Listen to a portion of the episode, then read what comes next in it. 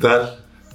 Muy bienvenidos a este nuevo programa de diálogos y pensamientos.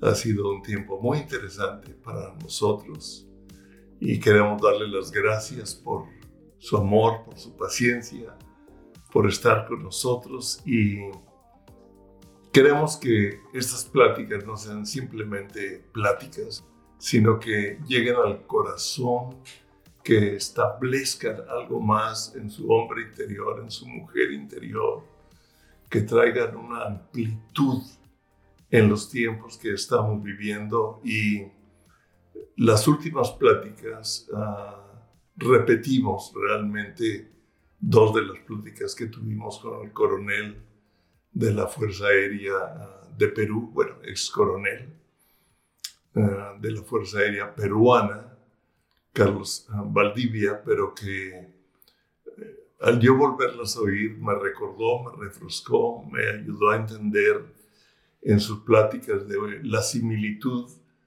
que existe entre la forma en que al menos ellos trabajaban, yo no sé si sigue trabajando o si así trabaja todo el ejército, pero la función que ellos tenían iba más allá de de una función de soldados en cuanto al concepto que tenemos, sino de una ayuda a la sociedad. Entonces hablamos y compartimos en ese tiempo la similitud que hay entre el ejército y la iglesia, porque realmente nosotros somos el ejército de Dios aquí en la tierra. Él es Jehová de los ejércitos. Él es un Dios de guerra, es un Dios de paz, es un Dios de amor, ¿verdad? Pero sabemos que hay una guerra, sabemos que hay una lucha ah, contra Él, contra su iglesia, contra su reino.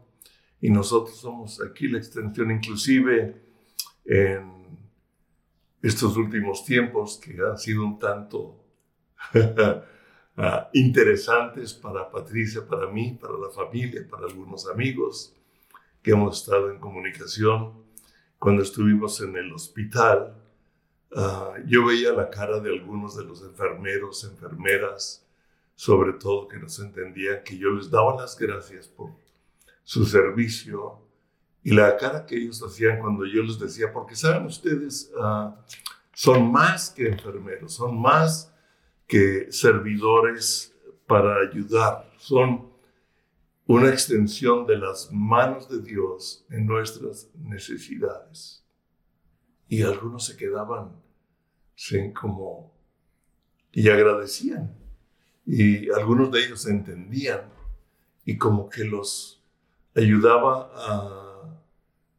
Yo sentí que algunos de ellos hubo un cambio en su hombre interior, en la forma de servir, aunque la gran mayoría de ellos fueron amables, fueron serviciales. Pero nosotros somos, somos eso, somos la iglesia, somos la representación de Cristo aquí en la tierra y esa es nuestra función. Y sobre todo en un mundo como que el, el que estamos viviendo actualmente, porque definitivamente el mundo ya dio un cambio bastante dramático e inesperado, como que a todos nos tomó por sorpresa, uh, pero no a Dios. Dios ya nos había avisado con mucha anterioridad por medio de la palabra de los tiempos que vendría, claro, no sabíamos cómo ni cuándo, y aunque a nosotros nos tomó por sorpresa, no lo tomó a Dios. Él ya lo había visto. Ya nos había dejado uh, un aviso y también nos dejó una estrategia. Uh, un tipo de... Cuando yo meditaba en esto, pensaba un tipo de botiquín, ¿verdad? O de cajas, úsese en caso de emergencia. Uh, como un extinguidor o una manguera de incendio rompe el cristal, ¿verdad? Para usarse en caso de incendio, como que Dios nos ha dejado a nosotros la respuesta para que en un momento de incendio, en un momento de un problema inesperado, ah, vengamos a la respuesta que Él tiene para apagar esos fuegos, para apagar esas luchas, para contrarrestar esos problemas. Y Jesús nos lo dejó en casos de emergencia, porque vemos que realmente ah, estos tiempos que nosotros lo asociamos definitivamente como la pandemia, como fue algo que provocó el cambio rápido e inesperado. El cambio ya se venía dando. Realmente lo que estamos viviendo fue como un impacto, fue como una acción rápida de algo que ya venía sucediendo desde hace tiempo en el mundo y en el ambiente espiritual, pero que se destapó o se activó por medio de la pandemia, por medio del famoso virus, coronavirus, ¿verdad? Ah, el virus chino, que hemos leído tantas cosas, hemos escuchado tantas cosas. Yo creo que definitivamente es lo que yo creo, no sé usted qué cree, pero fue totalmente provocado con un propósito, con un propósito de control, con un propósito de temor, con un propósito de dominio y lo vamos a entender mucho más un poco ah, más adelante en la plática. Jesús lo habló muy claro en Mateo 24, 25, en Lucas 21 ah, y nos da una profecía en Mateo 24 sobre todo de diferentes épocas, ¿verdad? Cuando él habla de que no quedaría piedra sobre piedra cuando sus discípulos quieren uh, presumir o hacerlo ver la belleza del templo, ¿verdad? La belleza de la construcción del hombre, ¿ok?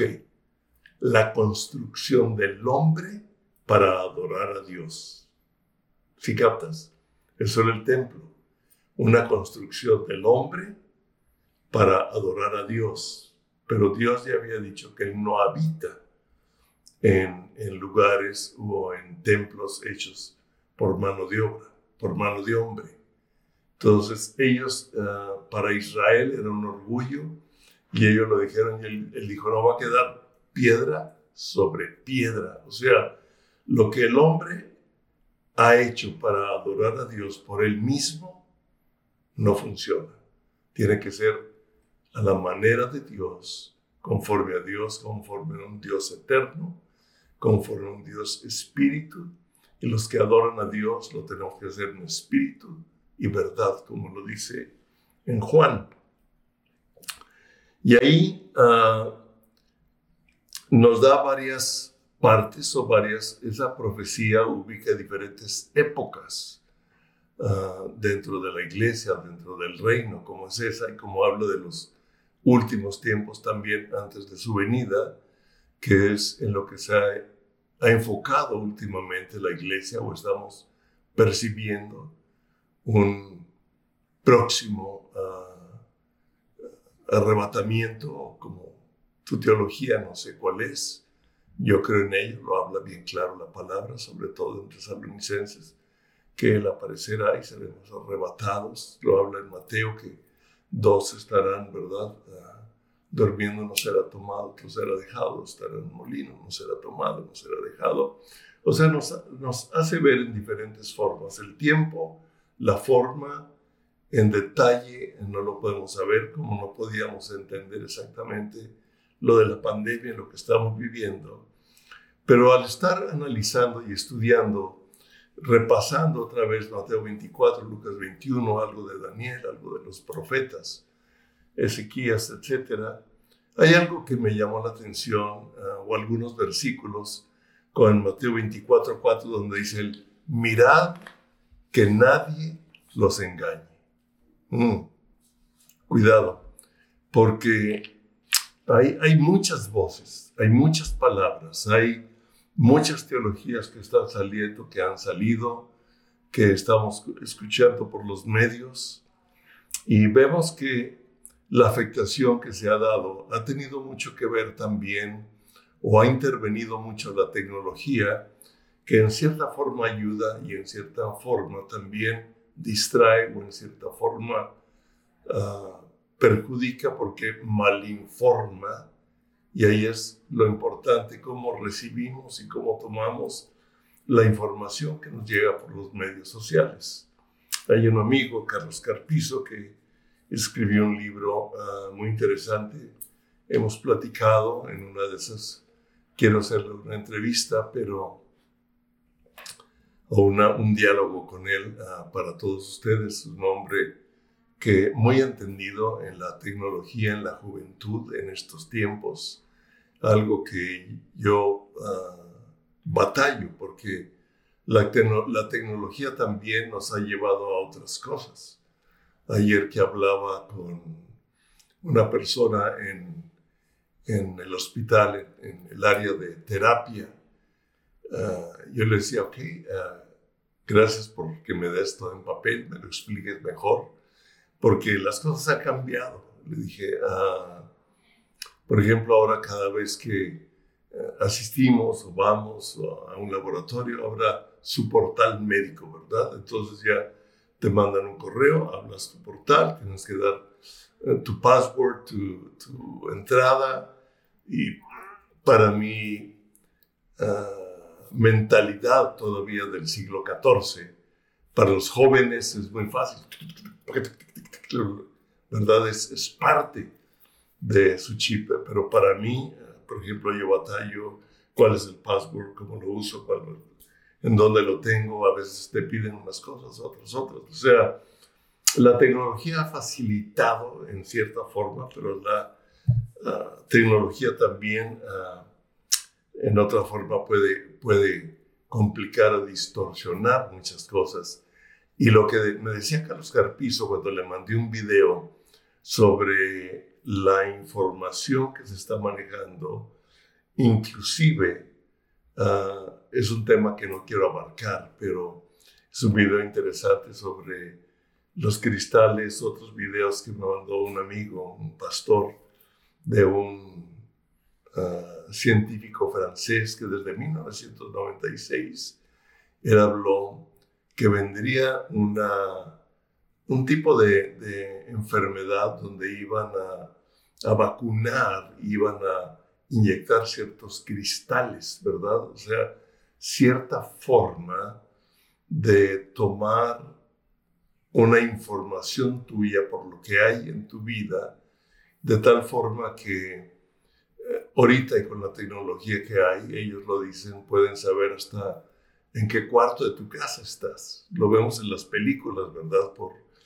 como pueden ver cuando rastrean desde el cielo a los enemigos y saben cuántos hay en cada lugar, etcétera, etcétera. La tecnología ya está ahí.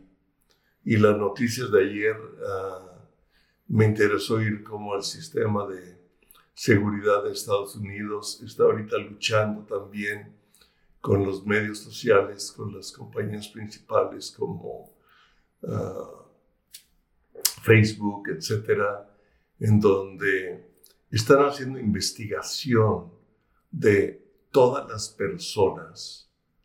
O sea, saben en qué gastamos, saben qué comemos, saben todo.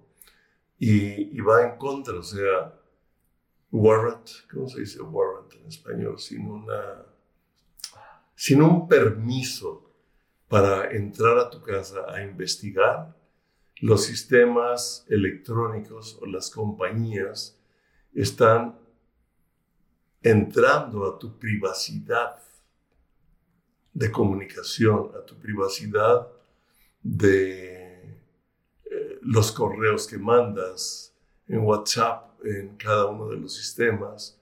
Eh, la información está ah, para todos. Y él me decía, Palemón, es muy interesante lo que mandaste. Lo que a mí me preocupa es el lado oscuro me gustó como él le llamó, el lado oscuro de esa tecnología. Okay, hay un lado que, que no entendemos, pero vemos que nos ha ayudado también mucho en la forma de relacionarnos, ha cambiado. A mí me ha ayudado mucho también porque he estado en contacto con amigos, con pastores, que en cierta forma me había desconectado y que ahora nos hemos conectado, que estamos orando unos por otros, ¿verdad? Que estamos ayudándonos.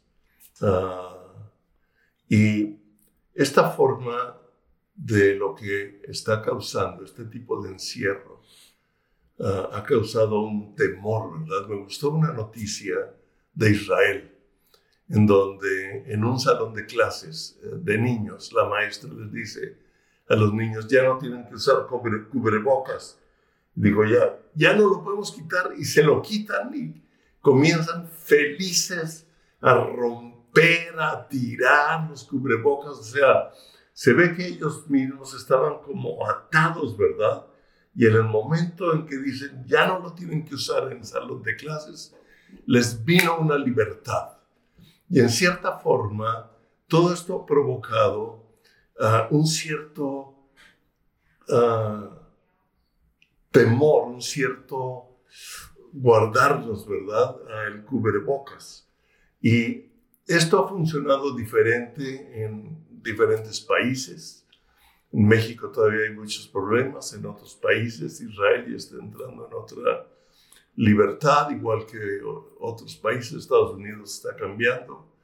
Aquí en Texas ya el cubrebocas ya es realmente a discreción en la mayoría de los lugares, etcétera, etcétera, etcétera. Pero vemos que el mundo ah, o el sistema en cuanto a gobierno, en cuanto a una élite de poder económico que ha tomado un control sobre las masas, sobre las clases, un control sobre la población y vamos a entender un poco más de ello y que también me resaltó y que lo cito ah, en el primer libro, Héroes Anónimos, Tiempo de las Águilas. Quiero decirte que está muy actual, ¿eh? Ese libro ah, se puede expandir, se puede abrir. Yo te recomiendo no por venderlo, ¿verdad? No porque realmente eh, no crees que ganamos dinero con eso, ¿no? Pero, pero hay ciertas cosas como otros instrumentos más, como otras herramientas más que nos ayudan a entender. Y yo hablo ahí de las señales de los últimos tiempos que estamos, se han ampliado las señales. En Lucas 21, 26, yo lo sigo viendo, dice, desfalleciendo los hombres, por el temor y la expectación de las cosas que vendrán en la tierra. El temor y la expectación, o sea, lo que estamos esperando, qué va a pasar, qué no va a pasar, qué va a suceder, es la expectación, ¿verdad? O sea, lo que va a suceder en la tierra no nada más lo que está sucediendo, sino lo que puede suceder, también causa o puede causar un cierto tipo de temor. Pero para quienes conocemos a Cristo, y lo vamos a hablar un poco más en un momento, no debe ser causa de temor, sino estar abiertos a que la expectación, o sea, los cambios que seguirán dándose en la tierra, Dios ya tiene la respuesta y la solución para nosotros. Y cuando Él habla, ah, nos da el motivo en este versículo, dice, porque las potencias de los cielos serán conmovidas, ¿ok? las potencias de los cielos, o sea, el reino invisible la guerra entre ah, la oscuridad y la luz, entre los demonios, ¿verdad? Entre Lucifer, lucero de la mañana. Ah, hay una guerra espiritual que definitivamente se refleja aquí en la tierra. Y es lo que yo le llamo, tómalo a tu propio criterio, es lo que yo le llamo la Tercera Guerra Mundial. Así le he titulado a esta plática, la Tercera Guerra Mundial. Porque durante un tiempo se ha hablado de una posible Tercera Guerra Mundial.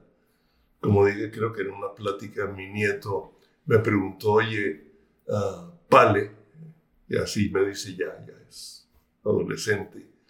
Antes me decía Pale vuelo, ya me dice Pale. Me dijo, ¿crees tú que va a haber una tercera guerra mundial? Le dije, no.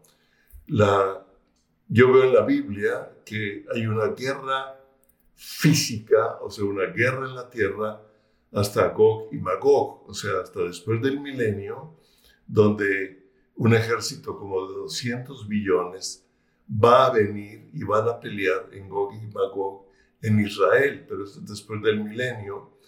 Pero yo no veo ninguna guerra física, pero sí veo una guerra espiritual. Y para mí, esa guerra ah, en el espíritu es lo que yo le llamo la guerra, la tercera guerra mundial. Y esa guerra es contra Israel y esa guerra es también contra la iglesia. Hablaba con un amigo, ah, un pastor, que hablábamos de los tiempos, hablábamos de lo que está sucediendo. Es, es un pastor que cree en lo sobrenatural, pero al mismo tiempo es muy científico, es interesante cómo él maneja las dos áreas, ¿verdad? Ah, maneja muy bien las cosas prácticas de la tierra, la ciencia, la tecnología, uh, pero también uh, entiende lo espiritual, la palabra. Y él me decía, Palemón, es que en el 2020 las, los demonios de un nivel más alto han entrado en una acción muy fuerte. O sea, la palabra de Dios nos dice que no tenemos guerra contra carne y sangre, sino contra principados, potestades, hacedores de maldad. O sea, da diferentes niveles de demonios. Y él dice, entraron en actividad las huestes de oscuridad, las huestes demoníacas de niveles más altos entraron en una actividad uh, importante y muy fuerte sobre la humanidad. Hablando con otro amigo que tal vez le haga una entrevista, hablamos hace unos días, Lucas Márquez, de, él es chileno y coincidimos en muchas cosas uh, interesantes. Y él me dijo, Palemón, todo el problema y toda la guerra es contra Sion, es uh, contra Israel y contra nosotros, contra su iglesia. Y yo veo algo interesante. La primera guerra, la primera rebeldía se presentó en los cielos, con Lucero de la mañana, con Lucifer, cuando él quiso ser igual a Dios, quiso levantarse en contra de Dios. Y son lo que en el libro de Ezequiel toman los cinco yo, yo subiré, yo seré, el yo, el yo. Vemos que el humanismo se centra en el yo, o sea, el hombre queriendo ser su propio Dios. La ausencia de Dios en nuestras vidas, el considerar a Dios fuera de nuestras vidas, a Jesucristo fuera de nuestras vidas, nos hace pensar que nosotros tenemos el dominio y el control sobre nuestras vidas, que nos hace pensar que eso fue desde el principio, desde el jardín del Edén, cuando Satanás uh, tienta a Eva y le dice, toma del fruto del bien y del mal. O sea, y lo vio codicioso, dijo, y serán como Dios y tus ojos serán abiertos para entender el bien y el mal. O sea, te voy a decir algo, el centro de la creación de Dios es el hombre. Pero el centro de la creación de Dios, con nosotros, que nosotros lo vemos como lo temporal, como la tierra, como el universo, realmente el centro de la creación de Dios es eterna. Es el hombre.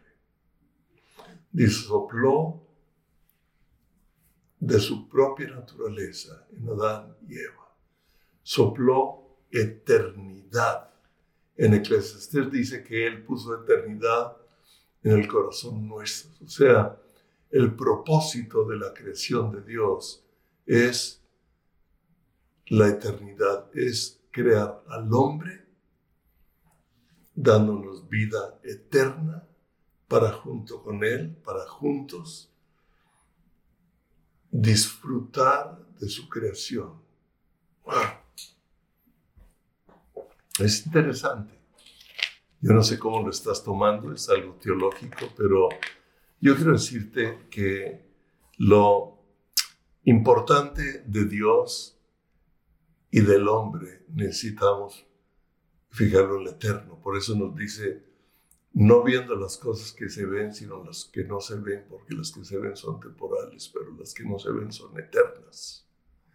Y Dios quiere que pongamos los ojos en Él, en un Dios que es un Dios eterno.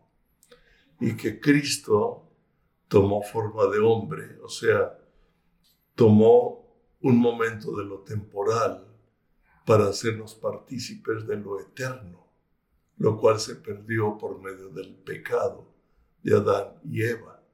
Y en el momento en que pecaron, el hombre perdió la vida eterna y él vino a recuperar la eternidad en el hombre por medio de la cruz del Calvario. Y vemos nosotros que realmente el propósito de Cristo, el propósito es la cruz, muriendo Jesucristo, hecho hombre, para morir en la cruz por nuestros pecados, para restaurar lo que se había perdido, la eternidad junto con Él en el hombre. Y el diablo ha querido tomar dominio sobre la creación, ha querido tener, ha querido tomar dominio sobre el hombre. ¡Wow! ha querido tomar dominio sobre la humanidad por medio de su influencia, por medio de la mentira, por, medio, por eso dice Jesús, tengan cuidado que nadie los engañe, porque la principal arma de Satanás es la mentira, ¿sí? Es distorsionar la palabra es hacernos pensar que nosotros podemos ser como Dios, o sea, ser independientes de Dios, cuando nosotros tenemos que ser totalmente dependientes de Dios y no en cuanto a no tener voluntad, sino a que nuestra voluntad se afine a la voluntad eterna de Dios, a su palabra y ser parte. Yo no sé si ya te estoy confundiendo, pero ahora, algo interesante que, que, lo podemos ver aquí claro eh, en cuanto a la guerra contra Israel y contra la iglesia, en Mateo 24, 9 dice, entonces los entregarán a tribulación y os matarán y serán aborrecidos de toda la gente por causa de mi nombre. Mm. O sea, la tribulación en la tierra, la persecución, la maldad, ah, el, asesinato de bebés en el vientre de la madre, el asesinato de hombres por medio de poner un virus para matar sobre todo a la gente que ya no les es útil para los propósitos de ellos en el dominio de la tierra, para generar sus propias riquezas, sus propios dominios, su propio control. Dice, por causa de mi nombre Ah, lo, digo ahí en, el libro también ah, en cierta forma uh, un artista, Williams, dijo, el hablar la verdad se va, va a provocar que seamos atacados. Cuando tú y yo hablamos la verdad, hablamos a Cristo, vamos a ser atacados. Es interesante. Mike Evans ah, es un judío mesiánico que ah, hizo un museo, tiene un museo, Amigos de Sion, ahí en, en Israel, y creó una red de oración por Israel, donde hay cerca de 70 millones de personas involucradas en la oración por Israel. Facebook lo canceló. y ahorita trae una guerra, inclusive legal, en contra de Facebook, porque lo cancelaron. O sea, él tiene una, una cadena de oración por Israel por medio de Internet, lo tenía por medio de Facebook, en donde cerca de 70 millones de personas estaban orando.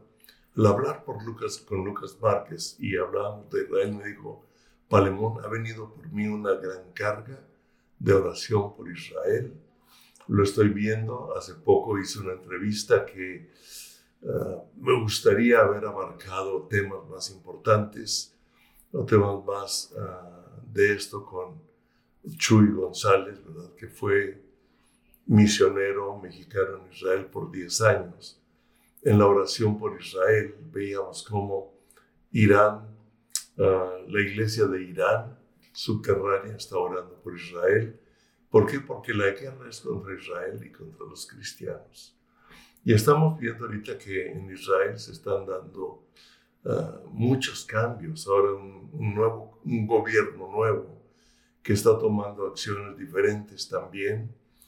Ah, podría hablar, espero, he estado leyendo noticias, he estado viendo cosas, pero ah, me cuesta trabajo a veces apuntar todo y darle orden.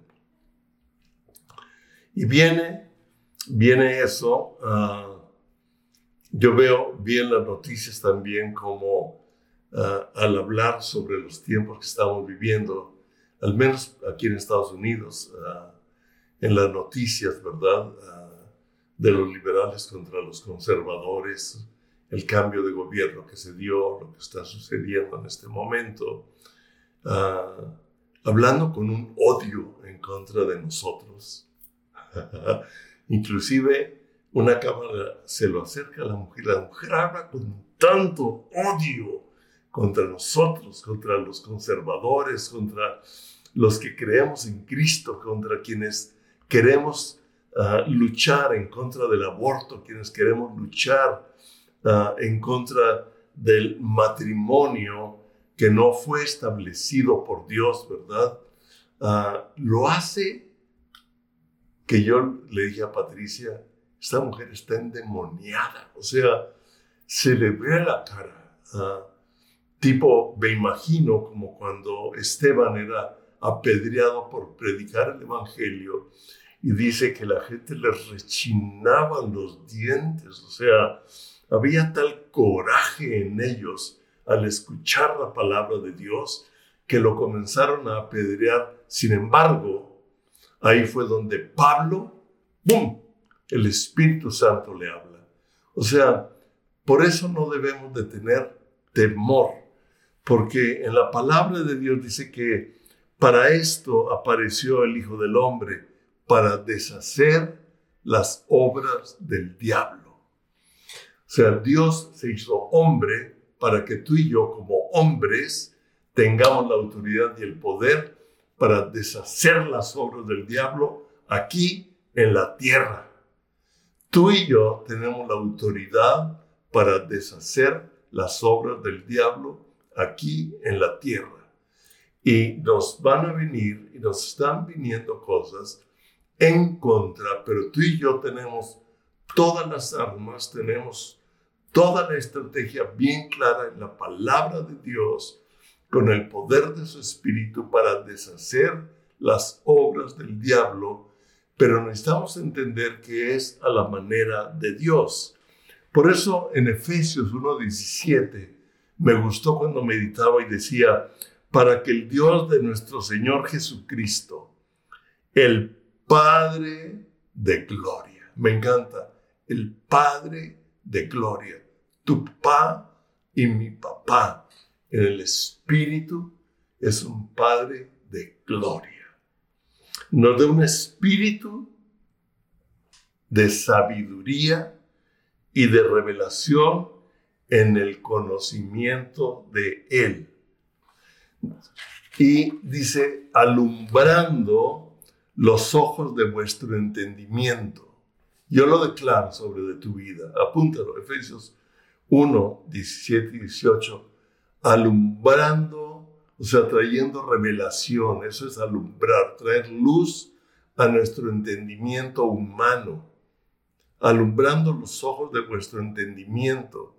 Esa es la fe. La fe viene por el entendimiento con la luz de la revelación del Espíritu Santo para poder entender la palabra de Dios en nuestra humanidad, en nuestro tiempo, en medio de la política, en medio de las noticias, en medio de lo que está sucediendo, en medio de lo que estamos oyendo en un lado y en otro, que Dios alumbre nuestro entendimiento por medio de la revelación de Él.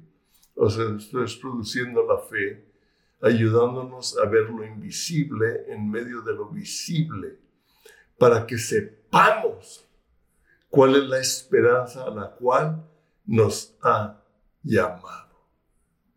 Para que sepamos cuál es la esperanza a que Él ya nos ha llamado. Tú y yo tenemos una llamada, un llamado, y tenemos una seguridad y hay una esperanza, y la esperanza es como el gatillo de la fe. La esperanza es lo que activa la fe, o sea, que tu esperanza en la realidad de Dios a favor de ti, a favor de mí, a favor de la humanidad, no se quite para que mantenga la fe que Él está despertando. ¿Ok?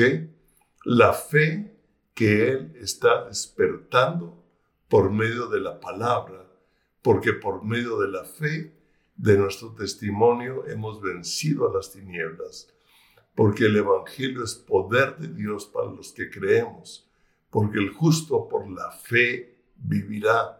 O sea, el justo va a vivir por el alumbramiento, por el entendimiento de la realidad de Dios, por la realidad eterna en este mundo temporal, en este mundo de las noticias, de lo que estamos viendo.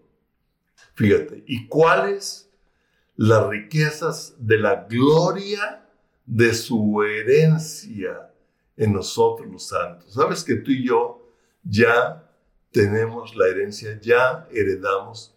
Para que alguien herede algo necesita haber una muerte. Y Jesucristo murió en la cruz para heredarnos mm, en vida el reino de Dios.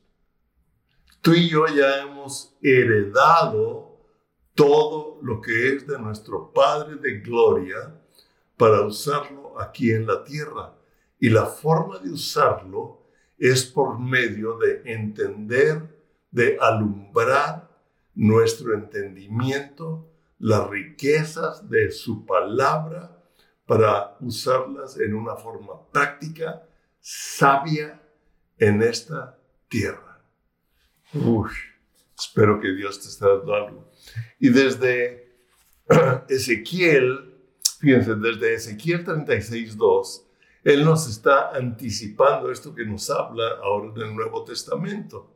En Ezequiel 36 dice, por cuanto el enemigo ha, dicho de ustedes, o sea, en cuanto el enemigo de nosotros, en cuanto el enemigo de, de los que creemos en Cristo, del pueblo de Dios, por cuanto él dicho, ah, vamos a acabar con ellos, vamos a acabar, vamos a destrozarlos, vamos a llenarlos de temor, vamos a enfermarlos, vamos a hacer determinadas cosas. Dijo, Por cuanto él ya dijo,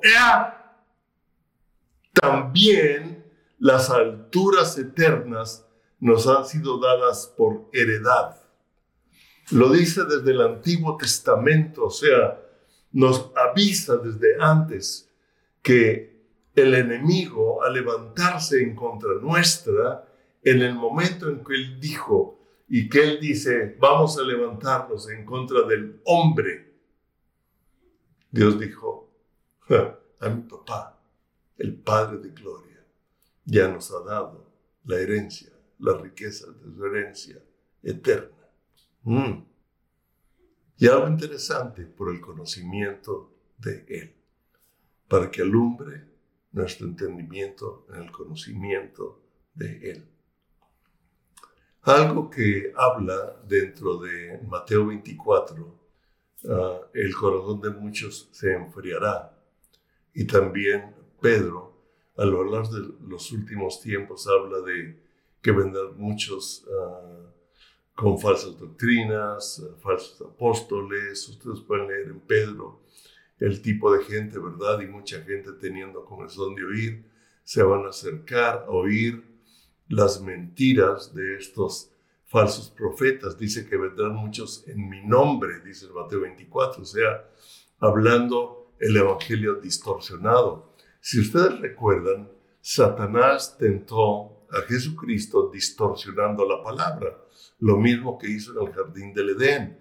Y ahorita está usando a muchos hombres y mujeres distorsionando la palabra de Dios, que saben lo que el hombre quiere oír.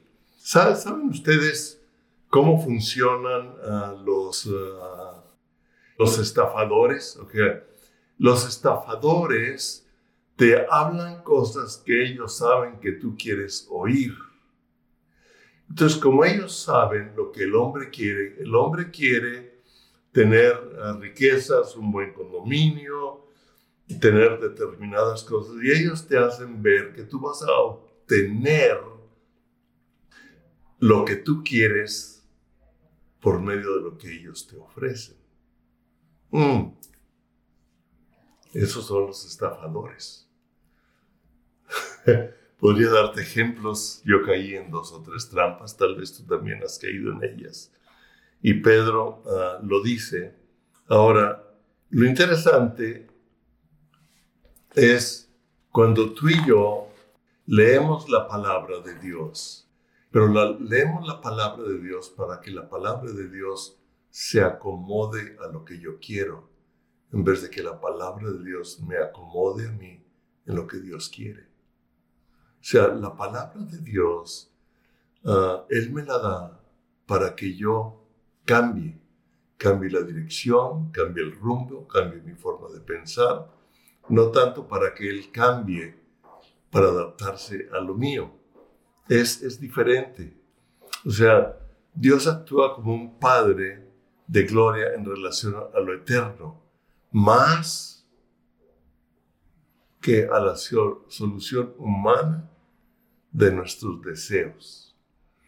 Y cuando el hombre y aquí eh, lo hablo en general, el hombre o la mujer quieren usar la palabra de Dios para satisfacer sus propias necesidades, que es lo que, lo que hizo Saúl, ¿verdad? Él quiso usar lo sobrenatural, quiso usar la palabra de Dios para beneficio personal. Cuando tú y yo queremos usar lo sobrenatural, las cosas de Dios para mi beneficio personal y no para el beneficio del reino, no para el beneficio de una humanidad. Ahí lo vemos en, en el Antiguo Testamento. Dice, porque obediencia quiero más que holocaustos. Porque dice, la desobediencia o la rebeldía, la rebeldía es una desobediencia consciente de lo que Dios me pide y quiero manejarlo para agradar a la gente, quiero manejarlo para obtener algún determinado beneficio y Dios dice eso es hechicería. ¡Wow! Vamos a hablar más de eso en otros capítulos. El, el libro actual, que precisamente está en ese tema, uh, y la restauración, lo hablo más extenso. Pero que queremos que Dios se adapte y me dé lo que yo quiero cuando Dios quiere que yo dé lo que Él quiere. ¿Te das cuenta? Él ve más allá. Uh, estos dos últimos meses uh, han sido unos meses un tanto difíciles para nosotros como matrimonio, como Patricia, como familia. Les platiqué, uh, estuvimos cerca de 18, casi 20 días en el hospital, dos cirugías, problemas, salió mal, luego le hicieron otra, emergencia, salió otra vez emergencias, etcétera, etcétera, una enfermedad, otra cosa, yo, yo también, pero yo vi la mano de Dios en medio de todo. Vi la mano de Dios en medio de todo. Y porque debemos entender los caminos de Dios y estar abiertos, cómo Dios permite determinadas cosas porque Él quiere hacer cosas de Él también en otra gente, al mismo tiempo a nosotros ayudarnos a revelarnos su verdadera naturaleza. Su amor no cambia, su justicia no cambia, pero la forma del hombre sí cambia. Y tú y yo debemos estar abiertos al cambio. Uh, Dios habla de tantas formas. Por ejemplo, Hace unos días fuimos a un médico en un área y luego nos fuimos a otro, hasta el área Salt Lake, que aquí en el norte, noroeste de Dallas, que es bastante lejos de donde vivimos. Uh, dije, de aquí vamos a, tomar la, el tiempo del mayor tráfico, cuando hay mayor problema, ¿verdad? Cuando todo es más lento. Entonces, ¿por dónde nos vamos? Yo hice un plan de vuelo, o sea, dije, por aquí, por acá, pero Patricia dijo, vamos a poner Wise, o sea, vamos a poner el GPS. Y el GPS nos guió, ahora vete a la derecha, ahora dije, a ver, ¿a dónde nos va a llevar? ¿Le hacemos caso? Y dije, vamos a hacerle caso. De repente ya andábamos pasando por un lado del aeropuerto. Dije, es que nos está llevando por acá y nos llevó por rumbos diferentes a los que yo hubiera tomado. Pero fue directo, rápido. Y le dije a Patricia, ¿sabes una cosa? Este es como Proverbios 3, ah, que nos dice, reconoced a Dios en todos vuestros caminos, ¿verdad? Y Él enderezará. O sea, Él va a cambiar la dirección que nosotros traíamos. No quiere decir que no hagamos planes, no quiere decir que no uh, tomemos determinados propósitos, pero tú y yo tenemos que estar dispuestos al cambio, entendiendo la naturaleza de Dios, teniendo la revelación de la palabra en estos tiempos y hacer un cambio en lo que a mí me corresponde conforme a lo que Dios está haciendo. Por eso dice por la expectación de las cosas que sobrevendrán en la tierra. O sea, en la tierra van a suceder determinadas cosas que a ti y a mí no nos deben de asustar, porque tú y yo estamos conectados con Dios y nuestro Padre de Gloria nos da un espíritu de sabiduría y de conocimiento en Él, alumbrando nuestro entendimiento para saber cómo vivir, qué cambios tomar en este tiempo. Y hay una palabra, hay algo clave. Nosotros necesitamos tener la seguridad en nuestro hombre interior que la palabra de Dios es la autoridad máxima. Aunque muchas veces rete nuestra humanidad. Y nuestra humanidad en el sentido de que el humanismo es el hombre centrado en él mismo. Es él haciéndose su propio Dios, tomando sus propias decisiones. Y la rebeldía es tomando decisiones contrarias a lo que Dios me está hablando. Pero si tú y yo estamos conectados con Dios, por supuesto algunas veces nos vamos a equivocar. Por eso dice que Él endereza. Porque ya me fui por acá, pero cuando buscamos a Dios, lo reconocemos en nuestros caminos, porque estamos, conocemos su naturaleza, la palabra de Dios nos está revelando. Él nos ayuda a enderezar y nos mete otra vez al rumbo correcto. La gracia, para mí este proverbio 3 es la gracia de Dios interviniendo en medio de nuestros errores, interviniendo en medio de nuestras decisiones equivocadas para enderezar nuestra vida. No hay una sola persona, ni tú ni yo, que no nos hayamos equivocado, que no en este momento de confusión tomemos una decisión equivocada, pero Él en su gracia nos ayuda a enderezar para las cosas que están sobreviniendo a la tierra y llevarnos a vivir lo que a ti y a mí nos corresponde conforme a lo que Dios nos ha dado, conforme a lo que Dios ha puesto en nuestras manos, en forma práctica con lo que Dios nos ha puesto para funcionar en equipo.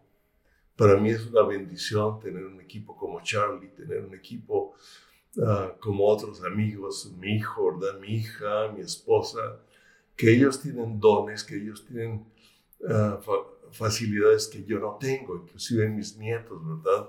Me ayudan a entender porque yo tengo cierta habilidad y Dios usa eso que Él me ha dado, pero por eso nos quiere como equipo, nos quiere unidos en el amor, en, en entendiendo y entrelazando como ejército para funcionar en una unidad en estos tiempos, ayudándonos. Por eso dice, sin dejar de congregarnos, sobre todo cuando los tiempos sean difíciles, sin dejar de congregar, o sea, manteniéndonos unidos. Y la congregación significa no nada más el congregarnos ah, físicamente, lo cual vimos que es uno de los problemas que se ha tomado, Creo que Dios nos está llevando a saber congregarnos en forma espiritual, en forma de teléfono, en forma de Zoom, en una congregación entre nosotros que aunque no sea física o presencial como le llamamos, que es muy importante, ¿verdad? Ese contacto humano es muy importante. El contacto humano se da también cuando nos hablamos, ¿verdad? Cuando nos inspiramos, cuando oramos unos por otros, sobre todo cuando los tiempos son difíciles. Nos necesitamos unos a otros. Ahora, me gustaría leer Colosenses 1 que, porque nosotros los que creemos en Él, en su naturaleza de amor, su fidelidad, su gracia, quiero decirte, ya ganamos la tercera guerra mundial. O sea, esa guerra espiritual tú y yo ya la ganamos. ¿Por qué? Porque nuestra vida está centrada en el que ya ganó. Ok, te lo voy a leer. Me gustó la traducción de Colosenses 1 del 9 al 12. Ah, me gustó Carlet, me lo citó. Ella lo leyó, creo que de la Biblia Gateway y me lo tradujo, por esta razón, desde que oímos acerca de esto, o sea, del amor entre ustedes, interesante lo anterior, no hemos parado de orar por ustedes, pidiendo específicamente que ustedes sean llenados con el conocimiento de su voluntad. Esto lo estoy orando por ti en este momento. Tómalo para ti, orando específicamente para que sean o seamos llenados con el conocimiento de su voluntad, con el conocimiento de su voluntad,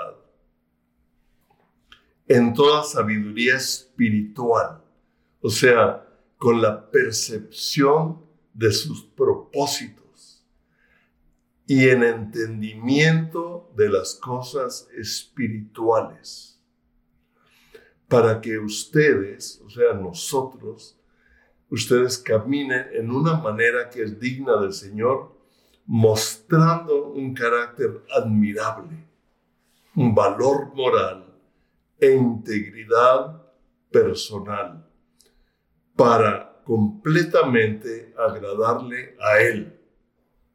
¿A quién? A Él. El que quiere agradar al hombre no agrada a Dios. Ah, ya me iba a ir por otro lado. Para agradarle a Él en todas las cosas, dando fruto en toda buena obra y creciendo constantemente en el conocimiento de Dios. Tú y yo seguimos creciendo en el conocimiento de Él. Ah, yo sigo aprendiendo, mi esposa me dice, sigues aprendiendo, sí, pero yo quiero seguir caminando en el conocimiento de Él.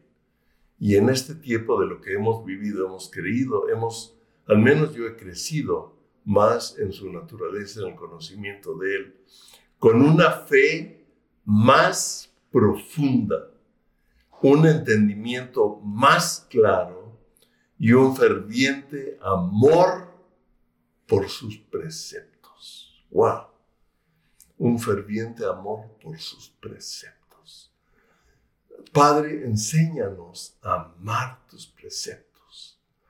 Enséñanos a amar tu palabra, aunque algunas veces mm, me provoque ciertas cosas, porque yo sé que todo lo que tú me hablas es por amor a mí, es por amor a nosotros. ¡Wow! Un ferviente amor por sus preceptos. Oramos que ustedes sean fortalecidos y vigorizados con todo poder. Yo oro que tú, que yo, que todos los que creamos, seamos fortalecidos y vigorizados con todo poder, de acuerdo a su glorioso poder, para alcanzar todo tipo de resistencia y paciencia con gozo, dando gracias al Padre, que nos ha calificado, mm, que nos ha calificado para participar de la herencia de los santos.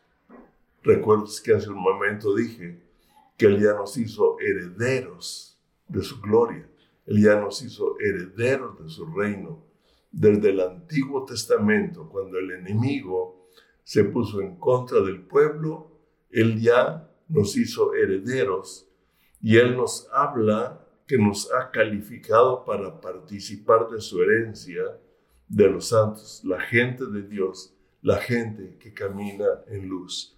Y lámpara es a mis pies tu palabra. La lámpara es la luz. Dice, porque Él ya nos cambió del reino de las tinieblas, nos cambió al reino de la luz. Tú y, tú y yo ya no vivimos, ya no le pertenecemos a las tinieblas. El diablo, por medio de este mundo, por medio de estas noticias, por medio del entretenimiento, por medio de sin número de cosas, quiere traer algo de oscuridad a la luz, al entendimiento de Dios. Y en el nombre de Jesús desechamos y rompemos toda oscuridad que quiera bloquear la verdadera naturaleza de Dios y de su palabra por medio de la mentira, por medio de tantas cosas que están saliendo en los medios sociales, en el entretenimiento, Señor, aún en medio de todo eso, tu luz nos ayuda a ver algo de lo tuyo para caminar de acuerdo a este tiempo. Porque estamos viviendo una verdadera guerra espiritual, lo que yo le he titulado la Tercera Guerra Mundial, que es una guerra del Espíritu espíritu en la cual tú y yo ya la hemos ganado porque Jesucristo ya la ganó en la cruz por ti y por mí y él dijo, consumado es. O sea, todo lo que Jesucristo tenía que hacer por ti y por mí, lo hizo en un momento de la cruz. Por eso, en la creación, el séptimo día descansó. No quiere decir que descansó porque se cansó de crear los seis días, no. Descansó porque Él, desde ese tiempo, desde la misma creación, en su tiempo, en la eternidad, Él ya había dispuesto en la cruz restaurar la eternidad en el hombre, quitando el pecado que nos separa y dándonos su vida eterna por medio de creer en Jesucristo y en su palabra, que es por gracia. Si tú nunca le has rendido a Jesucristo, realmente, realmente rendido tu vida a la verdad. La verdad no es una filosofía, la verdad es una persona. La verdad es Jesucristo.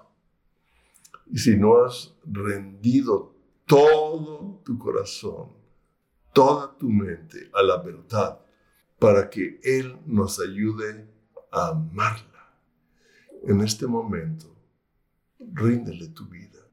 Ríndele las áreas, yo lo hago junto contigo, las áreas que no han querido rendirse, ciertas áreas que no han querido rendirse a la palabra de Dios. Jesucristo, hoy yo te hago mi Señor, mi Dios. Yo ya no soy mi propio yo. Tú eres el único yo. Tú eres el único y verdadero Dios. Tú eres nuestro Padre de gloria.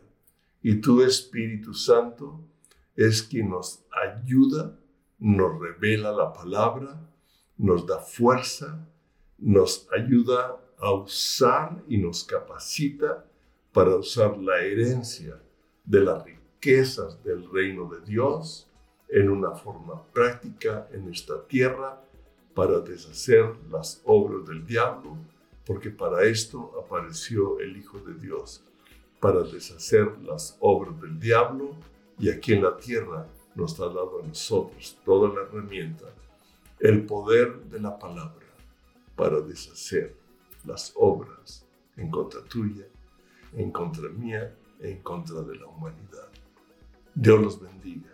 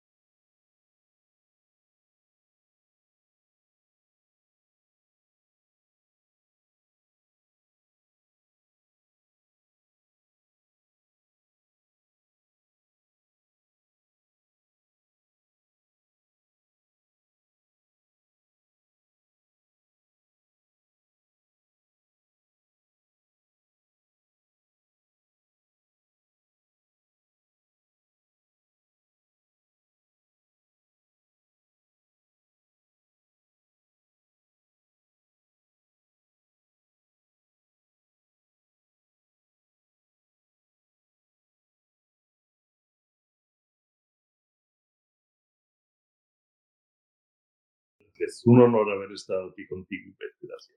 Muy amable, gracias. Hasta pronto.